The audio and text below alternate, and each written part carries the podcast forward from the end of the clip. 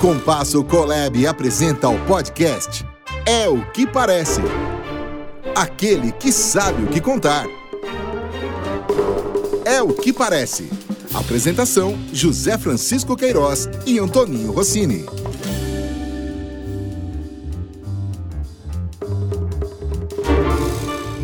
Alô, alô, amigos do o que Parece. Aqui estamos mais uma vez com um programa. Dessa vez um programa especial, né, Rossini? Hoje nós estamos, além das nossas caras metades aqui, eu olhando para você e você olhando para mim aqui na Compasso, enquanto o Lupe nos coordena ali para se afastar da Covid, né? Tem um vidrão ali atrapalhando o nosso contato. Mas o que é importante, estamos recebendo hoje uma pessoa muito especial, porque é um amigo nosso de mais de 40 anos, que já convivemos aí nesse mundo da publicidade de várias maneiras, e um sujeito com um currículo passado pela publicidade ainda fantástico, ainda nativa, e é um prazer muito grande receber você, Enio Vergeiro. Muito obrigado. Prazer é meu de estar aqui com vocês. E obrigado pela oportunidade de estar podendo aqui contar um pouco de mim. Então, Enio, aqui este podcast chama-se É o que Parece. Aliás, você faz parte da história também, porque ele se originou do livro É o que Parece, do Clube dos 100 Amigos. Então, só que tem uma vírgula aí, podcast. É o que parece aquele que sabe o que contar. Então hoje, quem conta é você. Você está com o microfone aberto, os nossos seguidores, nossos ouvintes estão nos acompanhando, provavelmente para entender o que se passou com você ou o que se passa com você neste momento que antecede as eleições para a escolha de novos eh, vereadores, especialmente aqui no caso de São Paulo, e de você mudar a tua trajetória em tese para a vida política. O que é que te levou a isso? Rossini escolheu bem o tema, porque o currículo do Eno é tão grande e nós sabemos que ele tem muita coisa para contar, não é? E, e, ele vai começar de uma maneira que às vezes eu brinco. Nós vamos começar a piada pela risada. Já deu uma risada. Ou seja, ou seja pelo fim. pelo fim, pelo fim né? Vamos é, contar na primeira é, parte é, o Enio Vergeiro de hoje, mas eu não quero, e o Rossini acho que também não, não quer deixar passar a oportunidade para falar do Enio Vergeiro de ontem esse e de será. Mas ninguém me. Eu não consigo separar você hoje, ele é. que te conheço. Conheci seu pai, aliás. Exato. É. É. Eu trabalhei com o senhor. É, exato. É, de perder a oportunidade de saber o que é que se passou na sua cabeça para se candidatar a vereador por São Paulo é, enfim, é isso que eu quero saber. Então, Hoje, com, com 28 anos, é, você exato, tem é. muito cabelo, muito, testa, muito, né? É, você deve ter um, uma razão muito grande para chegar nessa fase da vida e partir para um negócio novo. Claro. Importante claro. renovar, começar sempre novo. E você está dando um exemplo disso e nós estamos curiosos para saber. Onde é que nasceu a sementinha do Enio Vergeiro querer ser candidato a vereador de São Paulo?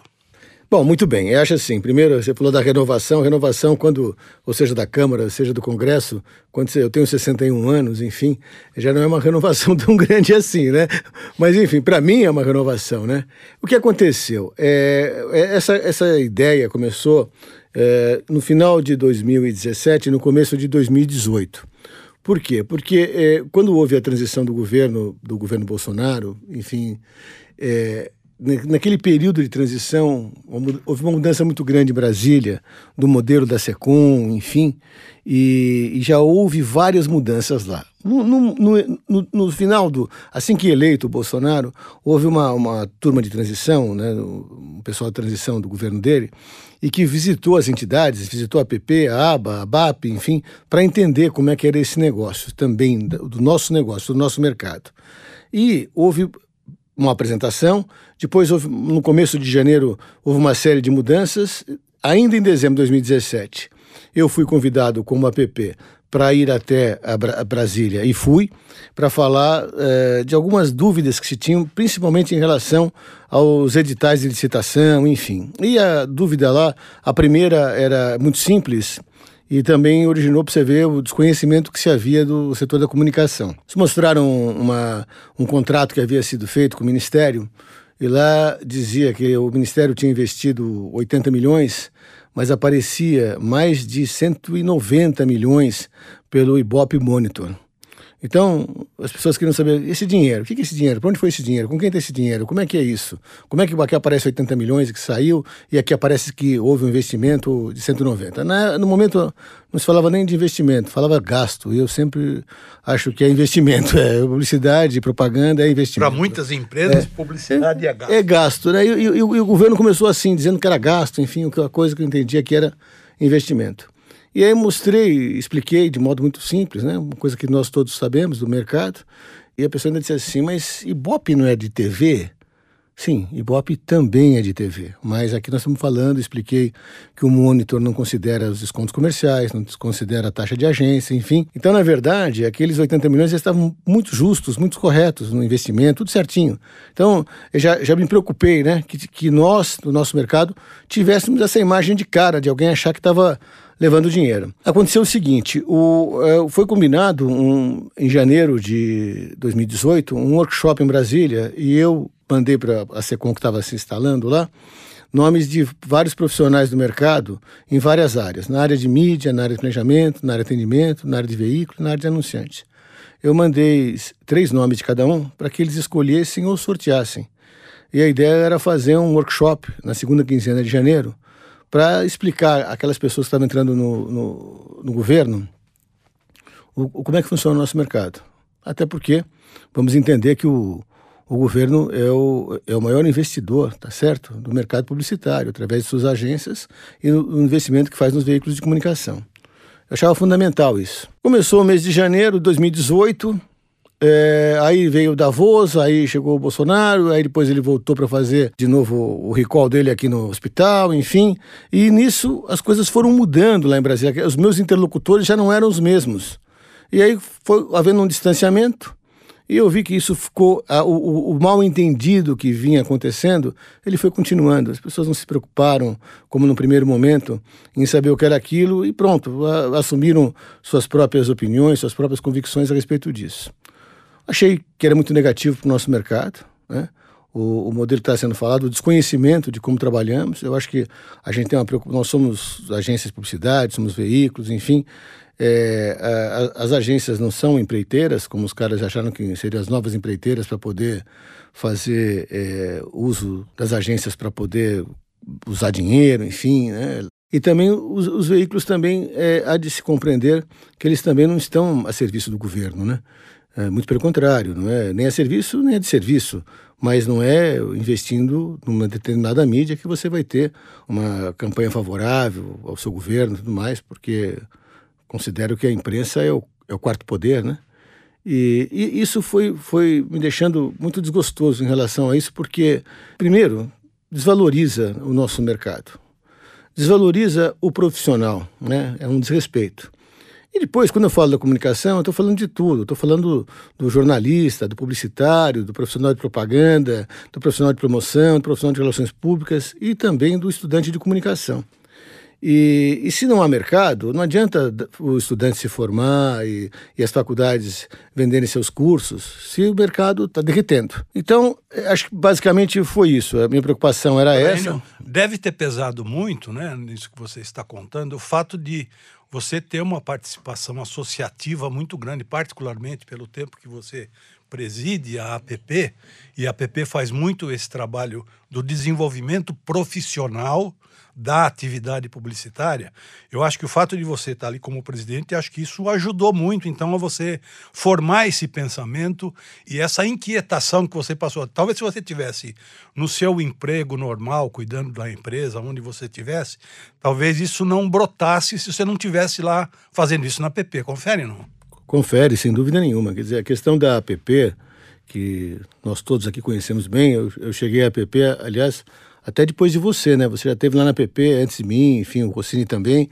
E mas quando eu entrei para valer, eu, eu achei que eu, eu, isso me gratifica, eu acho muito bom. É, eu, a gente vive um mercado diferente, porque no, no nosso mercado anterior, as agências tinham donos, né, brasileiros, enfim, que estavam aqui e tinham suas agências, seus negócios. Os veículos também eram personificados, né? Isso mudou muito nos últimos 15 anos, né? Hoje você pega uma agência de publicidade, o CEO aqui, ele se reporta a alguém que está no mínimo a 10 mil quilômetros de distância. Ele está em Paris, ou está em Londres, ou está em Nova York. E vendo bota online. Pois é, só bottom line. O problema é o seguinte: e isso está vivendo, usufruindo de um mercado que foi construído de uma outra forma. Então, aquele trabalho que nós fazíamos lá anteriormente, eu digo pelo meu exemplo e o exemplo de vocês também, que eu posso dizer isso, é, nós éramos incentivados nas empresas que nós trabalhávamos a participar né, dessas entidades, da APP, da NJ, da ANER, do que fosse, porque era importante porque era construção do mercado. Eu uh, me lembro quando começou a, a, formação do SEMP e tudo mais, que eu fui indicado pela NJ e, e aí disseram, olha, a gente, você vai ser indicado... Sempre é, só para esclarecer os... Os que não estão acostumados no dia a dia, o nome sempre quer dizer. Comitê Executivo de Normas Padrão. E aí, assim, eu sempre tinha essa instrução: olha, não é só para constar, não. É para participar. Eu era cobrado por isso. Nos anos que eu trabalhei na Abril, eu entrei como conselheiro do CONAR, indicado, CONAR, Conselho Nacional de Autorregulamentação Publicitária. Eu era uh, indicado pela ANER, Associação Nacional dos Editores e Revistas, e as pessoas diziam, o próprio, aí, vamos dizer, o, patrão, o dono da empresa, o acionista principal, dizia, olha, é para participar, a gente tem que construir o um mercado, temos que fazer o um mercado cada vez melhor, enfim. Então, eu, acho que hoje acontece o contrário, quer dizer, o cara liga lá e pergunta assim, cadê o, o fulano? Ah, ele está numa reunião do SEMP, ou do CONAR, ou da PP. Pô, mas ele não tinha que estar tá na Vivo, não tinha que estar tá na Volkswagen, não tinha que estar tá no cliente. É diferente, quer dizer, eu mesmo tinha muito mais apoio na APP, é, anteriormente, hoje as pessoas que apoiam o PP dizem, olha, do, da minha empresa não posso tirar nada, posso colaborar, patrocinar, apoiar, mas vai ser do meu bolso, porque não tem jeito. Bom, deixa eu te falar aqui. Uma noite, depois de toda esta viagem que você está fazendo, muito importante e interessante para mostrar que você está embasado, você acordou uma madrugada e resolveu levantar uma outra bandeira, que é a de se propor a ser um homem do legislativo, especialmente aqui na Câmara Municipal de São Paulo. Como foi esse momento? Sozinho, com a sua mulher, com a sua família? Ou foi uma evocação divina? Explica pra gente. Não, é, é, importante é... saber, né? vou explicar por quê. Porque ser político é ter um DNA diferente. É, o político é aquele que não tem mãe, não tem pai, não tem hora, não tem nada. Quando você... Mas ele é filho de alguma coisa. Às vezes é. quase sempre, quase sempre. e o que eu te disse lá atrás... Coitada da minha mãe. É, o que eu disse para você, se prepara. Você falou, estou é. me lançando de candidato. falei, se prepara para o estômago, para tomar cafezinho é. em todo lugar e sola de sapato. Você brincou comigo e deu risada no WhatsApp. Mas isso é verdade. Então houve uma, uma mudança de chave. Conta este momento. Foi exatamente, primeiro, eu acho assim, né? Algumas coisas que na crise é que surgem as oportunidades. E é verdade. Isso foi uma decisão minha, solitária, por conta do seguinte. É, primeiro, eu estava assim, realmente inquieto, como o próprio Stefano falou, com o que eu via que estava acontecendo. Eu achava que a gente. Não adianta fazer só crítica. Se você puder participar, deve participar, contribuir, enfim. É, eu não tinha visto ainda na Câmara Municipal que eu poderia fazer isso. Eu pensava já que seria mais importante em 2022 no Congresso é, por conta que é lá que a gente tem que defender o setor da comunicação, que vem apanhando demais aí. No entanto, aconteceu o seguinte: como eu estava dizendo, essa vida que eu tive sempre é, profissional e ao lado dela, sempre uma vida pro bono, né, colaborativa, seja nessas entidades todas que falamos, é, eu sempre consegui conciliar isso. E, e muitas vezes é, eu me senti mais gratificado nessas atividades é, que eu fazia pro bono do que nas atividades remuneradas. Né? É, nós aqui que sabemos disso, porque vivemos isso, você sabe que quando você tem uma situação de voluntários, né, não há é, concorrência, competitividade, é, é, é, muito bom, se trabalha muito bem, não é como acontece numa empresa. E depois também aquele que se propõe a trabalhar voluntariamente, trabalha muito, né? Trabalha muito, porque tem uma causa, né? Então acho que isso é bacana. No meu negócio, quando começou a, a pandemia, eu fiquei muito assustado. E, e, tive uma situação também assim, né? Como eu tenho uma empresa, eu tenho clientes que eu faço consultorias, faço coisas é, específicas, por exemplo, consultorias às agências para fazer os editais de licitação pública. Eu acabei me aprofundando nisso, acabei conhecendo isso e vi falei, bom, esse ano não vai ter nada, porque não vai ter uma licitação pública, não vai acontecer nada nesse momento, vai, ser um, vai ter um, um hiato aí. É, eu falei, poxa, o que, que, eu vou fazer? Os meus clientes também vão ter, vão estar aí stand-by. Eu precisava fazer alguma coisa que fosse bacana. Primeiro, vamos continuar o trabalho na PP, vamos ver o que a gente pode fazer pelo mercado nesse momento, juntando as outras entidades. Mas, mas pensei, falei, pô, eu vou ter uma oportunidade, vou ter disponibilidade de tempo para poder me dedicar e entender o que é uma campanha é, eleitoral. Eu preciso entender isso porque quero saber. Eu acho o seguinte, o que eu estava dizendo, eu, se fosse, gostaria de dizer, ah, eu quero fazer uma candidatura independente, vou ser isso vou me candidatar a um cargo para defender o setor da comunicação. Porém, não existe a candidatura independente. Eu tenho que necessariamente me filiar a um partido, achar o partido que mais se adequa a mim, concorrer a um cargo público para poder representar, para poder defender a minha causa. Então, eu achei que ia ser uma oportunidade. Eu penso também, tem um momento também que é o seguinte: é, vou completar o quinto mandato da PP, são dez anos seguidos, né, consecutivos de trabalho lá, é, e também vou deixar a, a, presidência da PP no ano que vem. Falei, bom, o que, que eu posso de fato fazer que também me gratifique nesse sentido, de estar entendendo que estou fazendo alguma coisa que possa ser saudável ao nosso mercado, ao mercado da comunicação. E foi aí que eu tomei essa decisão e fui procurar, fui eu que fui procurar para saber qual seria o partido que mais seria adequado, quem mais eu, eu tinha afinidade. E, e, a partir daí eu comecei a trabalhar e tem sido uma experiência extraordinária. E você passou, deve ter passado por experiências interessantes nesse momento de, de candidatura e do trabalho que você nunca fez, né? Nunca fiz. É. fazer, um, fazer uma campanha para buscar voto é. para um cargo político, né? E deve ter coisas muito interessantes que você deve ter vivido nesses momentos. Conta um pouquinho dessa sua experiência. Bom, é assim, eu acho que. Primeiro... Por exemplo, o número 55111, é. eu não vou ficar falando 55111, porque vai ficar aparecendo propaganda é, é. do seu número. que número que é mesmo? 55111, 55111. Eu tenho uma curiosidade, como é que você escolheu? Porque o número é fácil de gravar, né? É. Assim, 55, 111. É, eu acho assim, né? É, acho que essa que é a, a vantagem, nós que somos do meio de comunicação, enfim, de marketing, que você pensa coisa que as outras pessoas talvez não pensem, né? Eu, quando fui ao partido para entender como é que funcionava, é, é, é, bom lembrar o seguinte: o PSD, que é meu partido, é um partido muito arrumado, muito organizado, e há uma exigência de se fazer um curso um curso realmente para que você entenda o que o vereador faz na Câmara Municipal. Eu achei que soubesse, não sabia não. Mas, acho com que certeza é. do desconhecimento geral. Isso. Geral, geral, geral mesmo. E para mim foi muito bom ter feito esse curso, porque eu via que muita gente falava uma série de coisas, eu vou fazer. E aí você pode ver na campanha o pessoal fala assim: ah, eu apoio, eu concordo, mas ela pode dizer isso, apoia e concorda, mas a, a Câmara Municipal não é o fórum, não é lá que se resolve esse tipo de problema que está sendo dito. Então, eu fiz esse curso, achei muito bom. Eu já tinha feito um curso de curiosidade na Câmara Municipal é, da questão política, porque eu, eu, participei de uma licitação, como da comissão técnica, fui convidado a participar de uma comissão técnica da, é, da, para escolha de uma agência da Câmara Municipal, já tinha me, me interessei por isso, para ver como é que funcionava.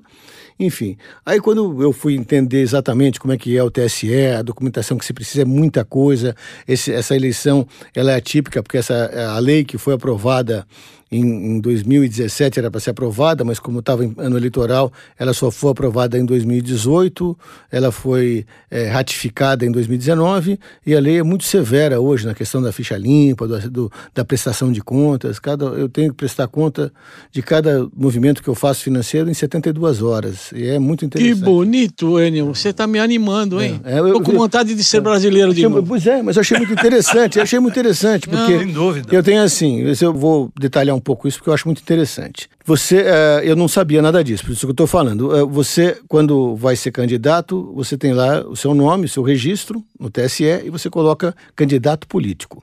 Você obrigatoriamente tem que ser, ter um CNPJ para essa campanha. Só vale para essa campanha. Ele vai se extinguir na hora que acabar a campanha. Esse CNPJ, você obrigatoriamente tem que ter uma conta no banco. Essa conta é uma conta específica conta de campanha. Ela tem um, um, um, número diferenciado, específico, dentro dos bancos que, que pela primeira vez estão fazendo isso. Essa conta ela funciona assim. Eu, por exemplo, eu é, coloquei lá um dinheiro meu, eu indico lá a minha a procedência do dinheiro, sai da minha conta pessoa física, eu depositei nessa conta é, de candidato político. E, e eu tenho todo movimento que eu faço ali, eu tenho 72 horas para passar isso através de um contador no, no site do TSE. Além dessa conta, existe uma outra conta, que é um outro número, também no mesmo CNPJ do candidato uh, político, que é uma conta que eles chamam de FEFEC, F-E-F-C, que é justamente a do fundo partidário. Essa do fundo partidário é, pode ser ou não que o partido lhe mande, faça um, um envio de algum recurso nessa conta.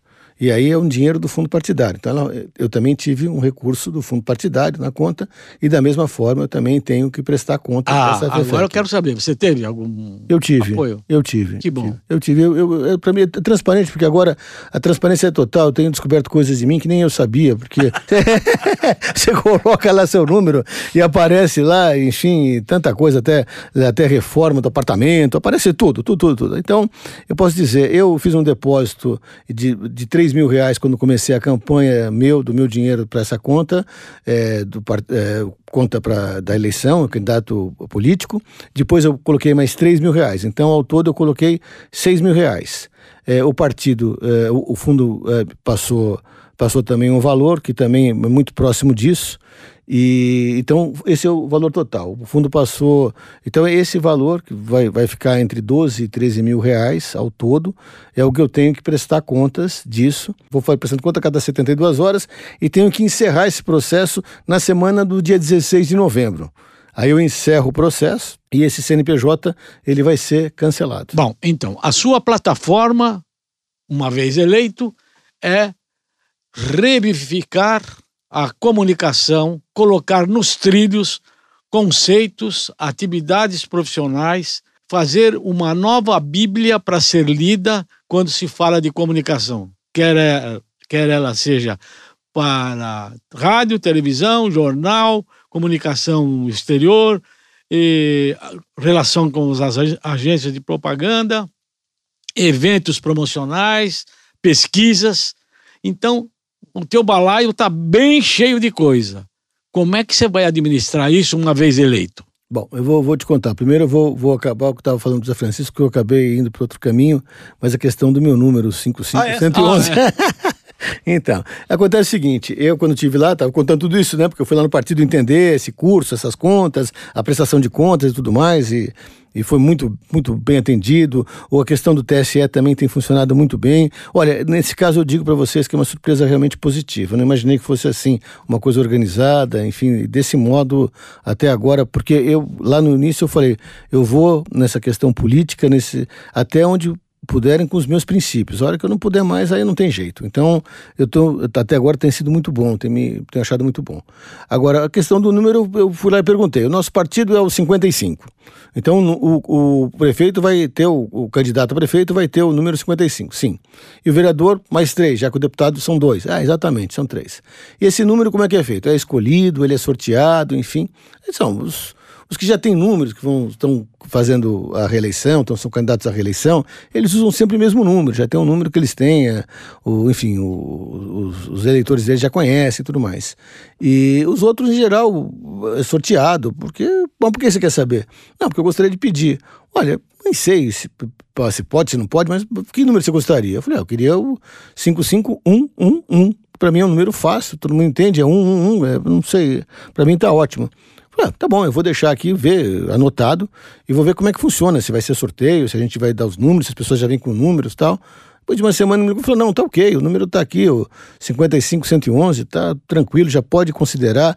Não diga ainda que é candidato, porque você é pré-candidato, mas o seu número já está de registro, será.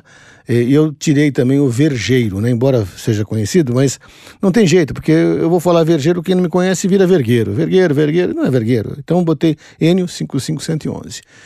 Aí o, o, depois passou um tempo, o, ele me disse, a pessoa do partido disse, puxa, a gente teve aqui, é, nós temos mais de 50 vereadores aqui que são candidatos pelo partido. É, sabe quantos perguntaram sobre o número, quiseram se informar do número, como é que funciona, se podiam escolher o número?